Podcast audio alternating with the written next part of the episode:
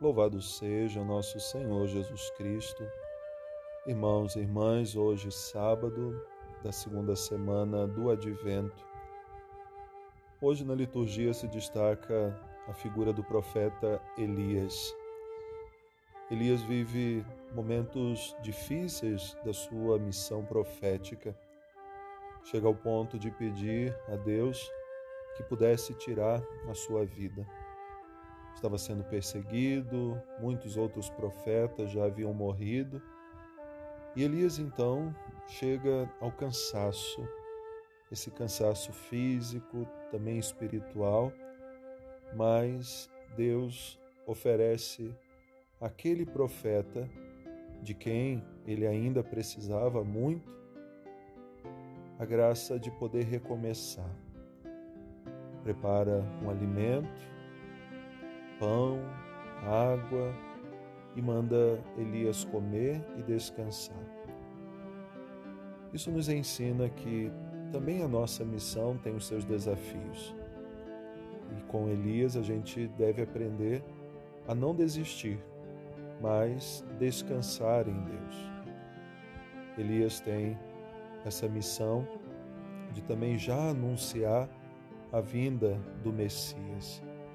Tanto que no Evangelho, depois da transfiguração, onde aparece Moisés e Elias ao lado de Jesus, os discípulos perguntam: Mas antes da sua revelação, falando de Jesus, não deveria vir Elias? E Jesus responde: Elias já veio. Ele veio a primeira vez, que é essa experiência lá do Antigo Testamento, mas o mesmo Espírito que conduziu Elias conduziu também João Batista, que viveu uma missão muito parecida com a de Elias. E Jesus diz: ele veio, mas não foi reconhecido. E por não ser reconhecido, não foi acolhido. Muitos são rejeitados ainda por causa de Cristo. Muitos que preparam os caminhos do Senhor são rejeitados justamente porque chama a uma vida nova, chama a conversão. E essa mudança de vida muitas vezes causa rejeição naqueles que querem viver na mesmice, agarrados aos seus vícios, aos seus próprios projetos. O tempo do advento, irmãos e irmãs, é muito oportuno para buscarmos também a nossa conversão, preparar o nosso coração para o encontro com o Senhor. Elias convidou o povo do seu tempo e muitos o rejeitaram, porque não queriam fazer essa experiência de Deus. Em vista de Cristo, Elias também já chamava a essa preparação. Depois vieram tantos outros profetas, até chegar João Batista, que também foi rejeitado.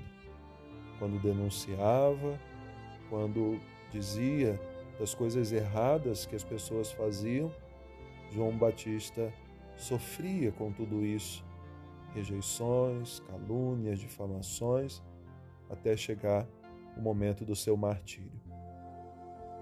Nós também somos chamados a viver sempre essa vocação profética.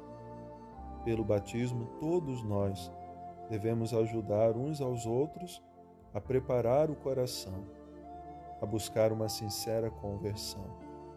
Nem sempre é fácil viver a nossa missão, mas Cristo nos convida a nele encontrar a força para continuar. É Ele agora o alimento que nutre a cada um de nós, e nele nós somos chamados a repousar e refazer então as nossas forças.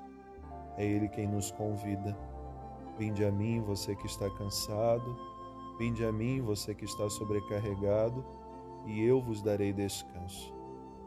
Aproveitemos a oração hoje a pedir essa graça, que em Cristo nós possamos recomeçar sempre, alimentados por Ele e nele descansando para poder seguir o nosso caminhar.